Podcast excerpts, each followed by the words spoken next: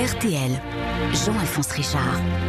Bonjour, très heureux de vous retrouver dans Confidentiel. Une heure ensemble sur les pas d'une personnalité, les deux faces d'une vie, les succès, l'argent, la lumière, mais aussi les échecs et l'ombre, ces doutes, ces questions, ces addictions qui peuvent soudain changer le cours d'une existence. Et c'est bien la nuit qui a fini par rattraper l'homme dont nous allons parler.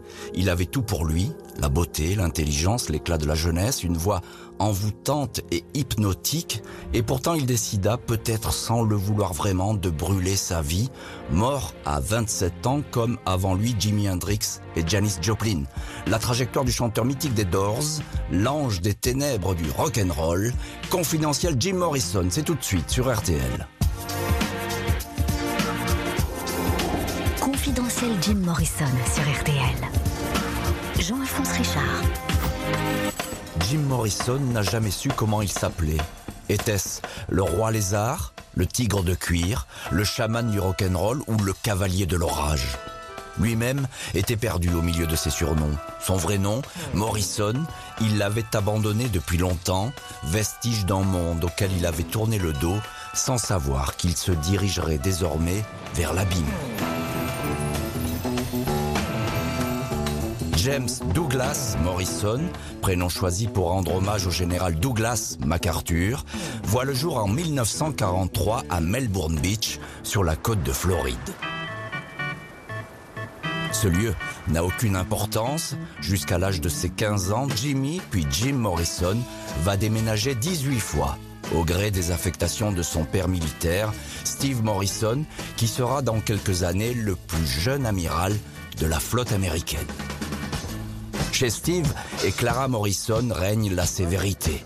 On ne fête jamais les anniversaires et les témoignages d'affection sont rares. Pas de châtiment corporel, mais les trois enfants du couple, deux garçons, une fille, sont priés de marcher droit.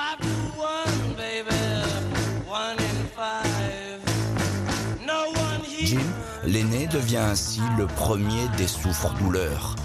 Enfant solitaire, privé d'amis de son âge à cause des déménagements incessants, réfractaire à la discipline, timide et inquiet. En ces jeunes années, le seul refuge de Jim Morrison est la lecture. Les romans de Jack Kerouac, les essais du pape de la contre-culture Allen Ginsberg ou les poésies d'Arthur Rimbaud.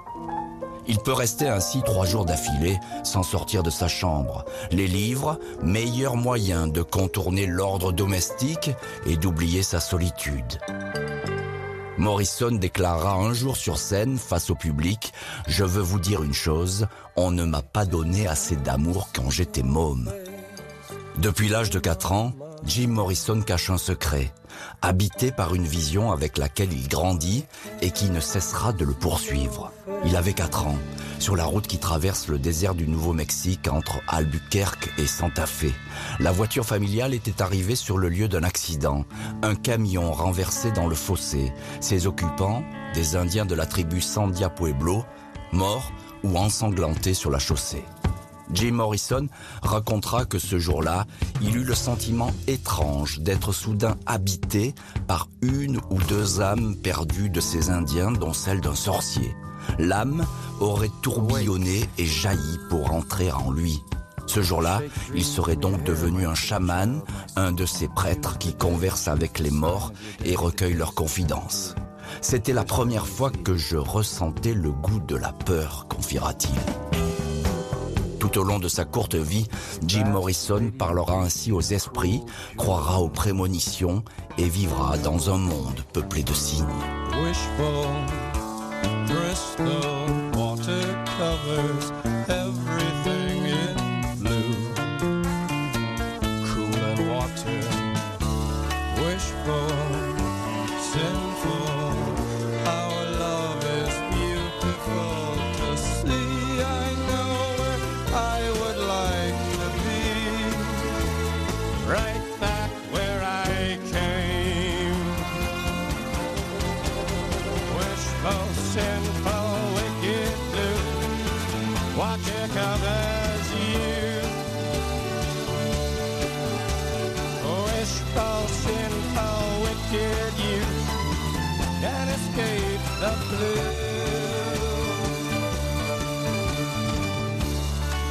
yeah.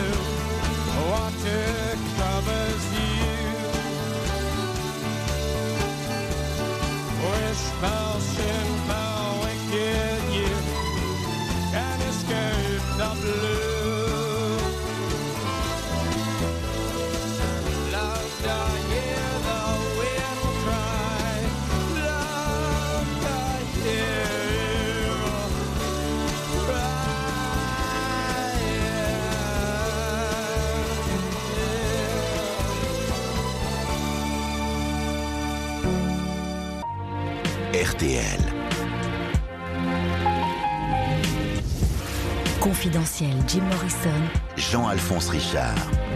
Jim Morrison grandit sans bruit avec ses livres et ses superstitions. Beau garçon, bon nageur, longiligne et musclé. À 18 ans, il mesure déjà 1m82 pour 60 kilos. We could be so good together.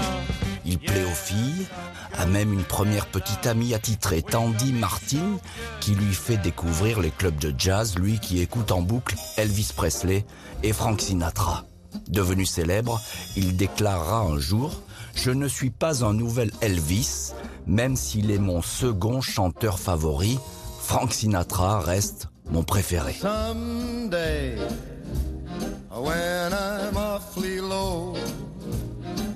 When the world is cold, Jim Morrison se berce de rock et de crooner, mais n'a aucune ambition d'imiter un jour ses idoles. Il s'est essayé au piano, mais il n'est pas doué pour la musique. Ce qu'il veut, lui, c'est devenir écrivain et poète. Au lycée George Washington, il a déjà une cour d'admirateurs qui fréquentent le cours de littérature. Presque des disciples tant le jeune homme, avec son regard magnétique et sa sévérité, fait figure de gourou. Jim Morrison répète à qui veut l'entendre qu'un jour il sera célèbre et volera de ses propres ailes. En finir avec sa famille et en premier lieu avec son père. L'idée obsède Jim Morrison depuis des années, mais pour cela, il n'a aucun autre choix que celui de la révolte. Alors qu'il va sur ses 18 ans, il boycotte la cérémonie de remise des diplômes de fin d'année. Son père l'envoie alors en Floride dans un institut universitaire qui ressemble à une maison de redressement. Mais ce qui devait être une prison sonne comme le début d'une longue cavale pour Jim Morrison. Loin de la maison familiale et bientôt à l'université de Tallahassee, Jim commence à faire les 400 coups. Il goûte à l'alcool qui l'assomme, aux jeux dangereux où il défie la mort, un équilibre au-dessus des ponts d'autoroute, piéton toréador au milieu des voitures qu'il esquive au dernier moment.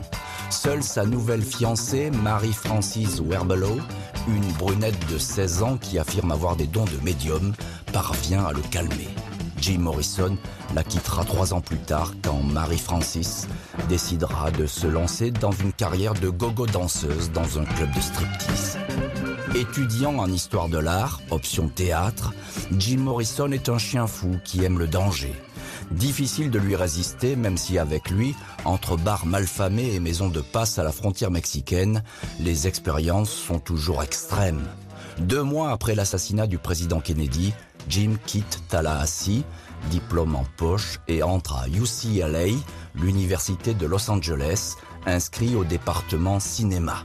C'est ici que la musique, cette fois, va définitivement lui mettre la main dessus avec son cortège d'insomnie, de délire et d'addiction fatale. Jim Morrison a 20 ans, mais il ne sait toujours pas qui il est vraiment. Il s'habille comme James Dean, son nouveau modèle, et se rend même en pèlerinage dans le virage où l'acteur s'est tué.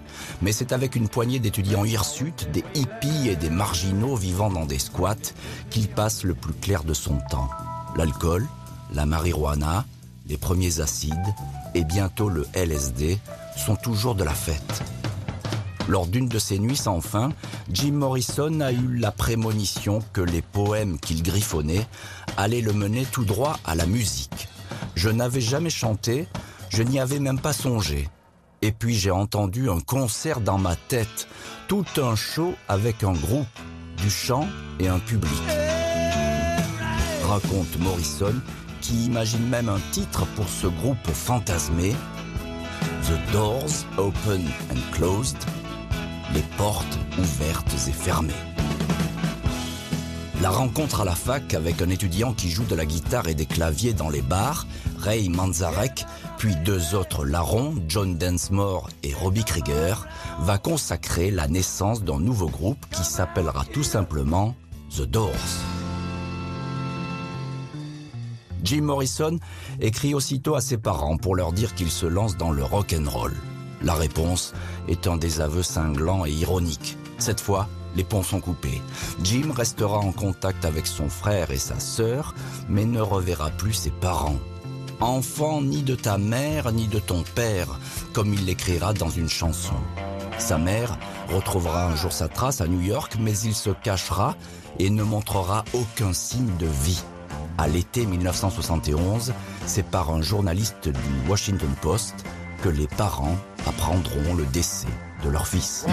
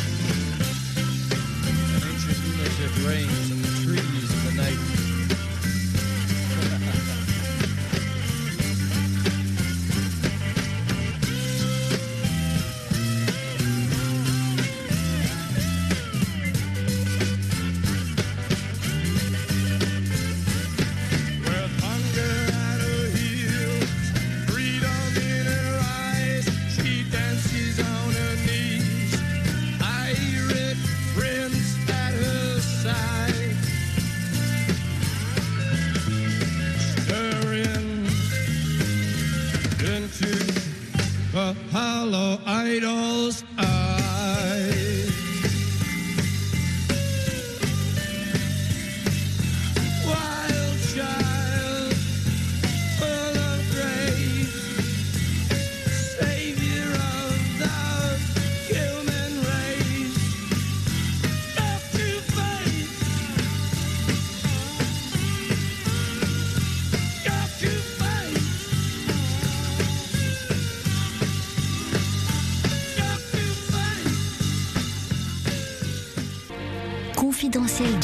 Sur RTL. Jean-Alphonse Richard. Jim Morrison, enfant timide et mal aimé qui veut devenir poète et que la musique va finalement emporter, on en parle dans ce confidentiel qui lui est consacré avec notre invité. Bonjour et bienvenue sur RTL, Jean-Yves Rezeau. Bonjour.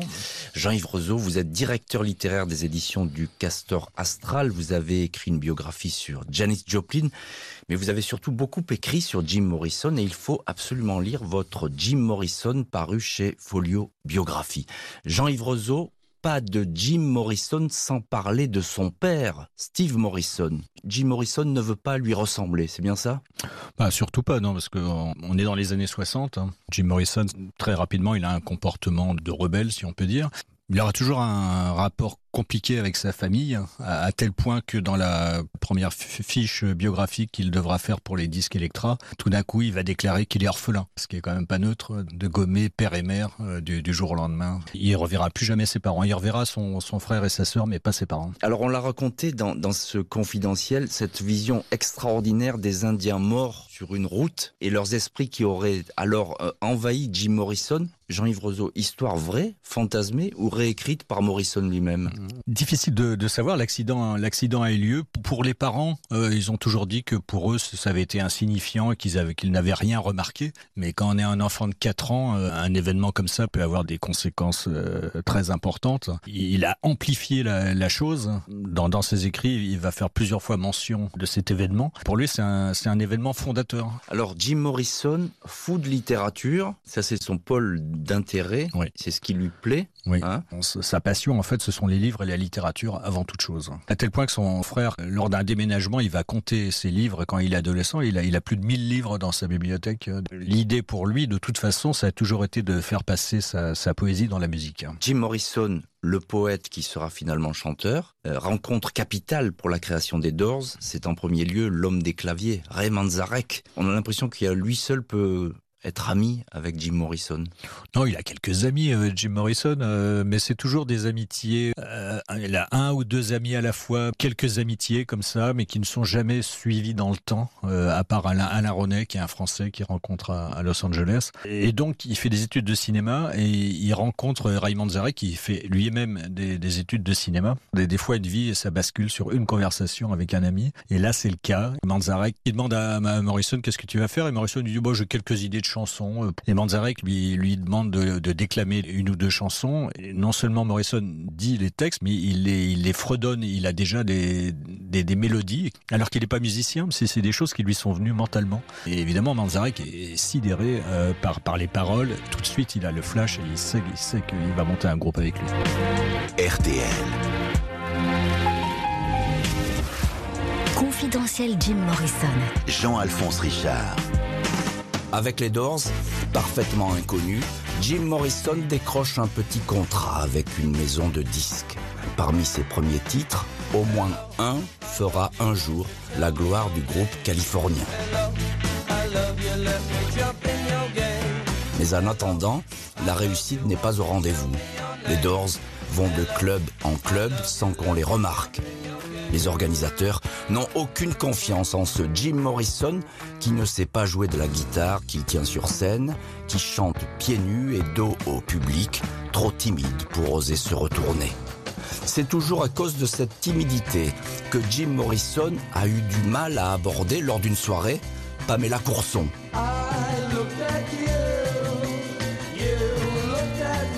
Deux ans de moins que lui, beauté rousse et gracile. Morrison a été aussitôt fasciné par cette fille angélique qui raconte être née près d'une montagne sacrée pour les Indiens, celle du peuple lézard. Jim Morrison écrira des pages sur cette légende, au point de s'y fondre et de s'auto-proclamer le roi lézard.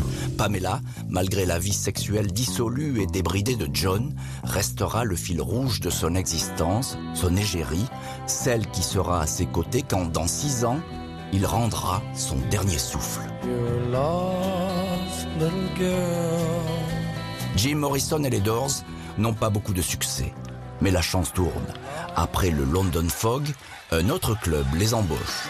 Le Whisky à Gogo sur Sunset Boulevard est l'adresse où se presse le tout Hollywood de Jen Mansfield à Steve McQueen. La maîtresse des lieux, la blonde Ronnie Aran, aime les Doors, mais est surtout folle de Jim Morrison. Elle en fait son amant et son protégé. Pardonne tout à ce chanteur qui boit trop, insulte le public et transforme les concerts en messe noire. À l'été 1966, la file des spectateurs s'allonge sur le trottoir. Les groupies veulent coucher avec Jim Morrison. Le feu est dans la salle.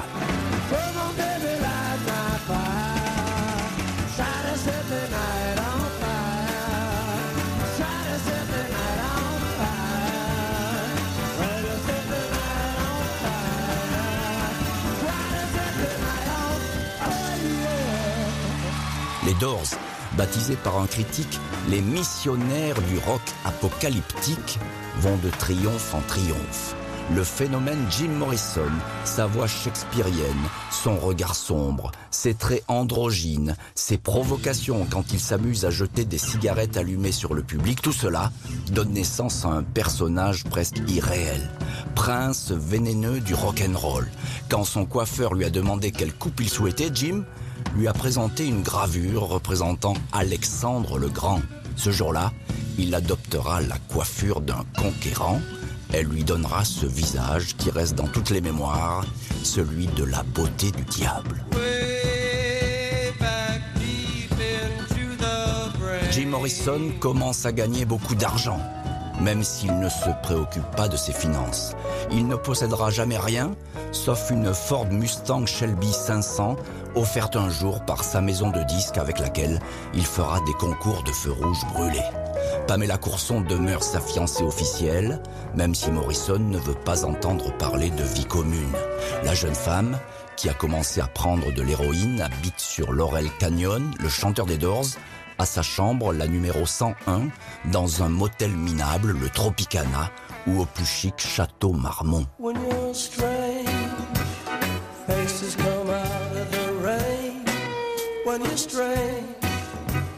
No one remembers your name when you're strange. When you're strange. When you're strange. Ces années-là, Jim Morrison se consume à une vitesse stupéfiante. Les excès, l'absence de sommeil, la multiplication des maîtresses. La journaliste Patricia Kinelli, adepte des rites satanistes, tombe enceinte du chanteur. Il lui demande d'avorter, elle s'exécute. La chanteuse et mannequin Nico, la muse de Andy Warhol, elle se fait teindre en rousse pour lui faire plaisir et conservera jusqu'à sa mort 18 ans après celle de son amant, cette couleur de cheveux.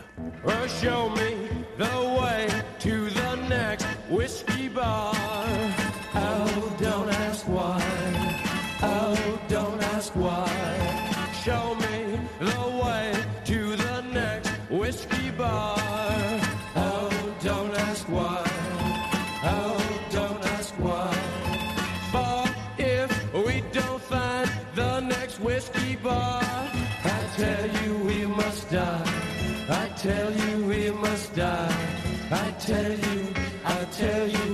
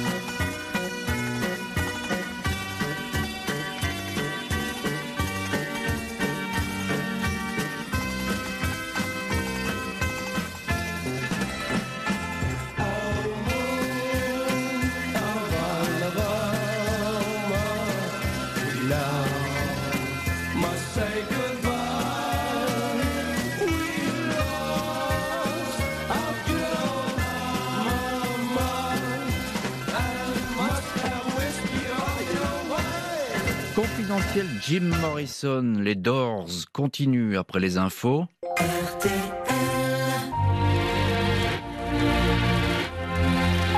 Confidentiel Jim Morrison sur RTL. Jean-Alphonse Richard. Jim Morrison, sex symbole malgré lui. Il déteste cette image qu'il n'hésite pas à écorner. Il voulait être un poète maudit, le voilà chanteur de rock. Don't you love her Ses provocations, les émeutes qu'il aime déclencher lors des concerts, tout ce cirque l'emplit de lassitude. À plusieurs reprises, il songera à arrêter l'aventure des Doors, mais à chaque fois, il reculera de trois ou six mois sa sortie de piste. Jim Morrison s'interroge, et pour les autorités, il est devenu une bête noire. Ses danses sexuelles sont dénoncées par les ligues de vertu. Il est le symbole de la décadence et un ennemi de l'État. Le FBI et la CIA le fichent comme activiste et antimilitariste après une chanson dénonçant la guerre au Vietnam. Même si ce titre était en fait davantage destiné à déplaire à son père amiral qu'au pouvoir politique du moment. Breakfast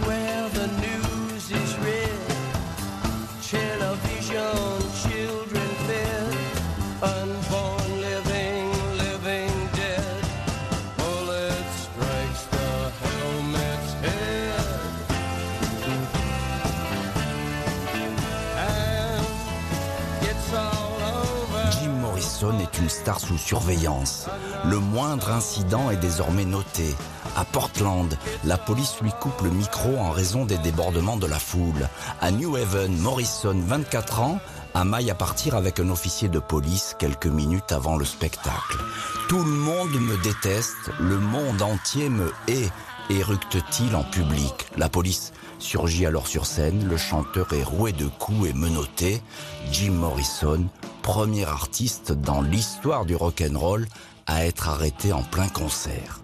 La violence, la tension, l'électricité vont dès lors accompagner chaque sortie des Doors. Jim Morrison présenté comme le grand prêtre qui appelle la jeunesse à la révolte, un danger pour les valeurs éternelles de l'Amérique. Le leader des Doors va être de plus en plus incontrôlable. Son corps fait du yo-yo, enfle, puis maigrit, visage bouffi ou émacié selon les semaines, barbu ou glabre. Il lui arrive de s'en prendre aux autres musiciens du groupe, accusés de vendre leur âme, de négocier dans son dos de juteux contrats. Même son éternelle fiancée, Pamela Courson, qui pourtant n'a pas de leçons à donner en matière d'addiction, est inquiète. Elle l'incite à voir un psychanalyste, s'alarme de cette entreprise d'autodestruction. Jim, confie-t-elle à ses proches, est devenu un docteur Jekyll, capable de se transformer sans prévenir en Mr. Hyde. Gonna win, yeah, we're taking over. Come on! Le 3 mars 1969, au Dinner Key Auditorium de Miami, la trajectoire de Morrison le Maudit va se briser et entraîner avec lui les Doors, qu'on surnomme les Beatles de l'Amérique. Ce soir-là, devant plus de 10 000 spectateurs, souvent très jeunes, Jim Morrison apparaît comme un spectre lugubre, barbu et inquiétant sous un chapeau frappé d'une tête de mort. Il est exalté, traite le public d'esclave, puis appelle la foule à se déshabiller. Il mime une fellation avec un manche de guitare et commence à défaire sa ceinture. L'ingénieur du son l'empêche d'aller plus loin, mais la rumeur court déjà. Le chanteur des Doors a exhibé son sexe. Come on, come on, come on, come on, now touch me, baby. Can't you see that I am not afraid?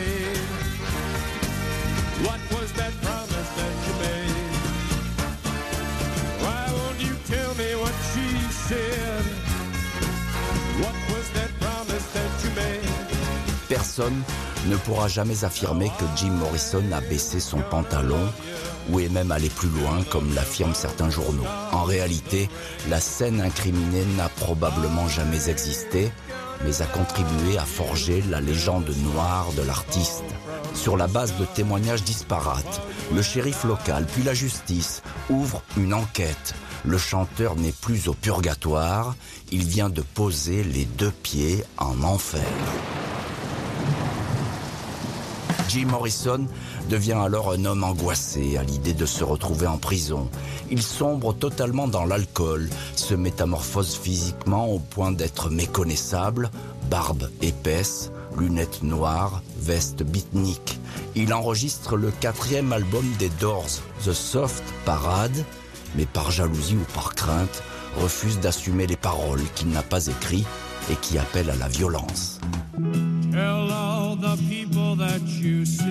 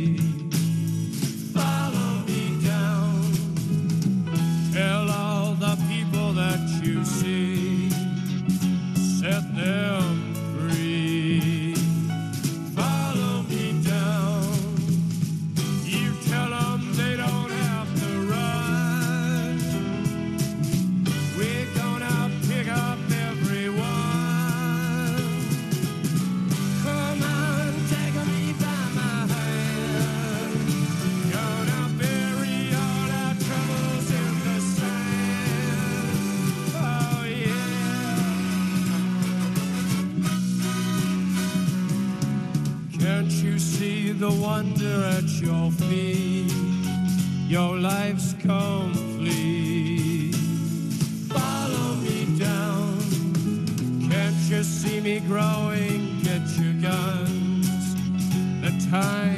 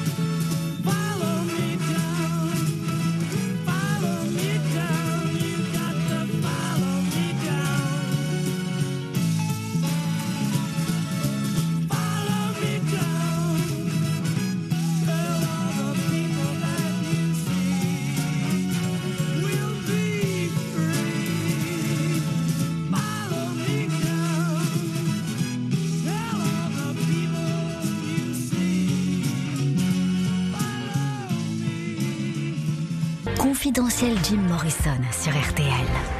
Jean-Alphonse Richard. Jim Morrison de la célébrité à la peur, tout cela sur fond d'alcool, de drogue dure, comme si Morrison jouait en permanence à la roulette russe. Toujours avec nous dans ce studio RTL, son biographe français Jean-Yves Rezeau. Jean-Yves Rezeau, est-ce que le succès des Doors est le succès d'un groupe ou le succès uniquement de Jim Morrison? Non, c'est le succès d'un groupe. Mais c'est pourtant euh, Jim Morrison qui capte toute l'attention. Ah bah c'est-à-dire qu'en plus, il y, a- un énorme plus, hein, ce sont les paroles. hein. C'est de l'ordre de la psychanalyse parfois, euh, no- notamment la chanson The End, qui en fait était une chanson de rupture avec sa copine de l'époque, mais qui évidemment les paroles ont après, ont évolué, il les a fait évoluer sur scène d'ailleurs, et c'est là où il déclare qu'il veut tuer son père euh, et violer sa mère. Donc ce qui est quand même pas des paroles euh, banales. Même Bob Dylan, les Doors avaient d'abord signé avec CBS, hein, et il avait dit aux gens de CBS, attention à ce groupe-là, notamment à cause des paroles. Beaucoup de femmes vont traverser la vie de Jim Morrison, mais l'une d'elles va rester un peu comme un, un fil rouge, hein, c'est Pamela Courson. Mhm. Euh, Est-ce que c'est la, la vraie histoire d'amour de Jim Morrison, Pamela Courson?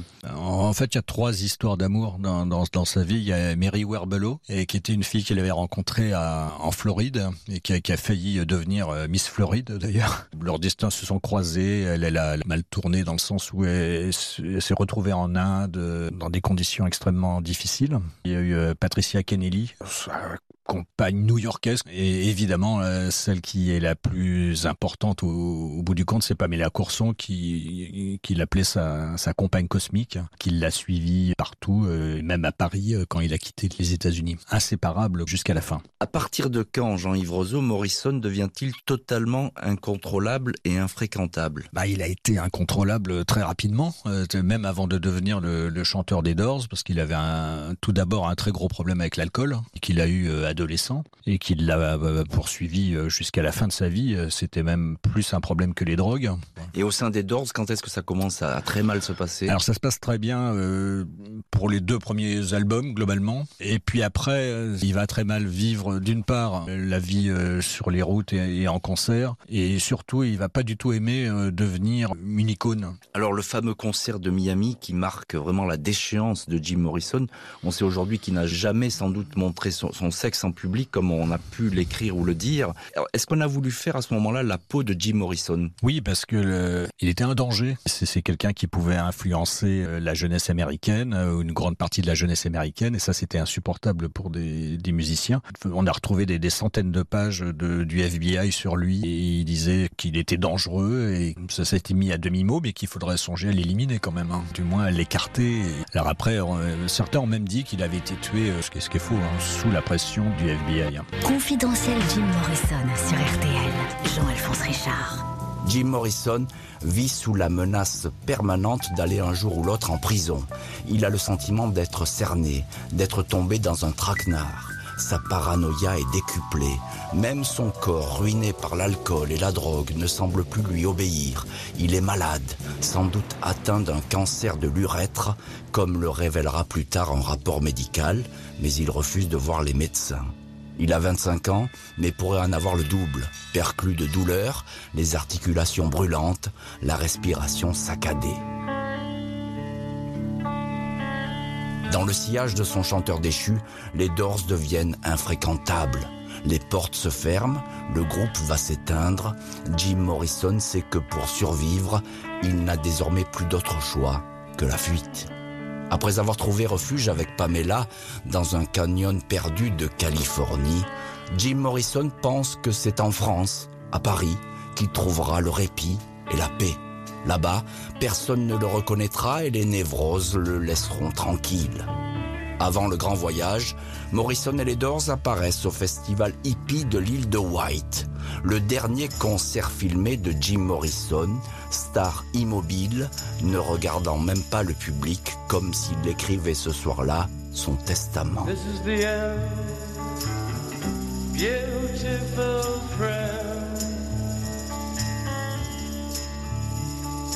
This is the end, my only friend, the end. Morrison est condamné à six mois de pénitencier pour outrage aux bonnes mœurs et exhibition.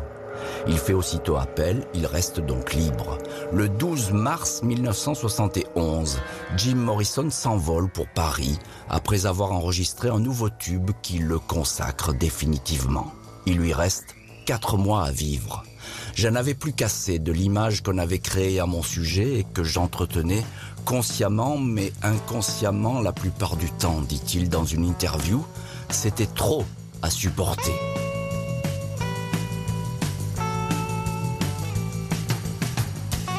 À Paris, Jim Morrison a retrouvé Pamela. Ils habitent un appartement prêté par une amie française au numéro 4 de la rue Beautreilly dans le Marais. La drogue, cocaïne, héroïne ainsi que l'alcool partagent toujours la vie du couple. Mais le chanteur des Doors semble s'éloigner de ses démons. Il cesse même un temps de boire, sa silhouette s'affine, il ne cesse d'écrire et son humeur est joyeuse. Mais ce n'est qu'un mirage. Dans les semaines qui suivent, alors que le couple a voyagé en Corse, En Espagne et au Maroc, la santé de Morrison se dégrade. Il tombe du deuxième étage d'une chambre d'hôtel. Miraculeusement indemne grâce au toit d'une voiture. Jim Morrison a souvent le souffle court. Il tousse, frissonne alors que la douceur de l'été s'est pourtant emparée de Paris. Mais pas question de consulter un médecin.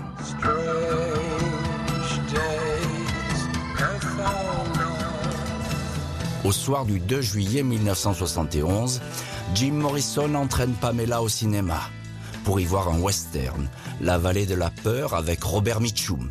La suite appartient à une autre vallée, celle de la nuit. Nul ne saura vraiment comment Jim Morrison est mort. D'un malaise dans la baignoire où Pamela l'a retrouvé le lendemain matin, comme dira la version officielle, ou d'une overdose fatale dans les toilettes d'une boîte de nuit, le rock'n'roll circus, ou par crainte du scandale, on l'aurait discrètement ramené jusqu'à la rue Beautreilly. Il n'y aura pas d'enquête et personne ne pourra voir le corps vêtu d'un costume sombre glissé dans un cercueil plombé. Quelques semaines avant de disparaître, Jim Morrison avait arpenté le cimetière du Père Lachaise. À l'ami français qui l'accompagnait, il avait dit qu'il aimerait être enterré ici, près du poète Oscar Wilde. Il repose quelques allées plus loin. Quand la mort survient, il n'y a plus de souffrance.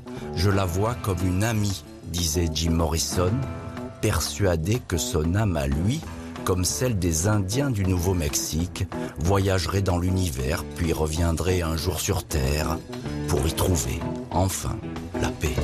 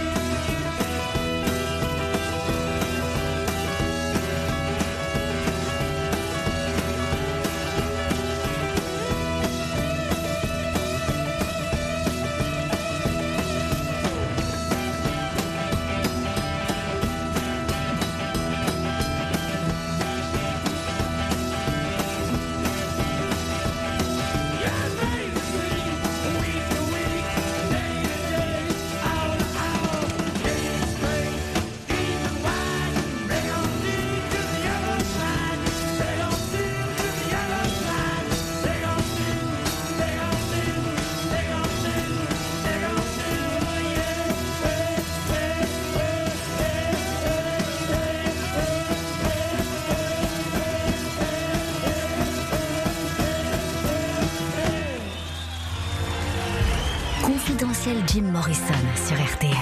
Jean-Alphonse Richard. Jim Morrison, météore du rock'n'roll, mort à 27 ans, l'âge où l'on entre finalement dans la légende. Jean-Yves Roseau, biographe du chanteur, vous nous accompagnez dans ce confidentiel. Jean-Yves Roseau, euh, dites-nous, Comment est mort Jim Morrison? Parce qu'aujourd'hui, ah bah, ça reste un mystère total. Ça restera toujours un, relatif mystère. Maintenant, c'est quand même avéré qu'il n'est pas mort dans sa baignoire. Il y a une autre version qui, elle, est corroborée par plein de témoignages. Il serait mort donc euh, au Rock'n'Roll Circus, qui était une boîte de nuit à la mode à, à l'époque. Comme sa compagne prenait de l'héroïne, il, en achetait pour elle. Dans ce club, il aurait testé l'héroïne dans les toilettes du, du Rock'n'Roll Circus. Puis comme il avait beaucoup bu, qu'il était fatigué et malade, il a eu une, une overdose et il est mort dans les toilettes de, ce club. Le gros danger pour le club, ils avaient peur que, la, boîte soit fermée vu la notoriété de Morrison. Donc les, dealers et, les responsables du, club ont évacué euh, son corps par, par une porte dérobée euh, du club. Ils l'ont entouré dans un tapis et l'ont transporté en voiture euh, rue Beautreilly et l'ont plongé dans la baignoire pour essayer de le, le ranimer puisque c'était une technique